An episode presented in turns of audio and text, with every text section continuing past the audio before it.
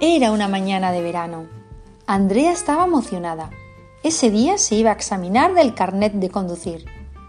Andrea era una persona muy extrovertida, alegre y positiva. La verdad, estaba más nerviosa que emocionada, pero siempre buscaba el lado positivo de todo. Se decía a sí misma en cualquier momento y en cualquier lugar, todo mal suceso tiene un lado positivo.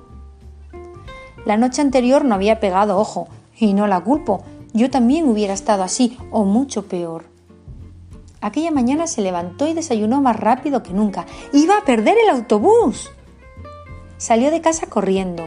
Sentía que el desayuno se le estaba subiendo por la garganta. Con mucha suerte llegó a tiempo, pero la próxima vez...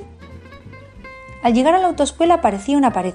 Estaba pálida como si hubiera visto un fantasma. Pero se volvió a repetir su frase y se le quitaron todos los males. ¡Ay! Por poco tiempo. Poco después de subirse al coche, ¡bam! Se estrelló contra una farola. A su profesor no le dio tiempo a reaccionar, pero fue muy flexible con ella y le dio otra oportunidad. Para el día siguiente. Ese día, antes de salir de casa, le dio un abrazo a su gato y se encontró un regalo por su parte en el arenero. Andrea exclamó Blanca, tengo mucha prisa. No necesito estos regalos. Andrea se refería a una caca que su gata Blanca la había dejado. Cuando terminó de limpiarlo salió de casa, pero ya se había perdido de nuevo el autobús.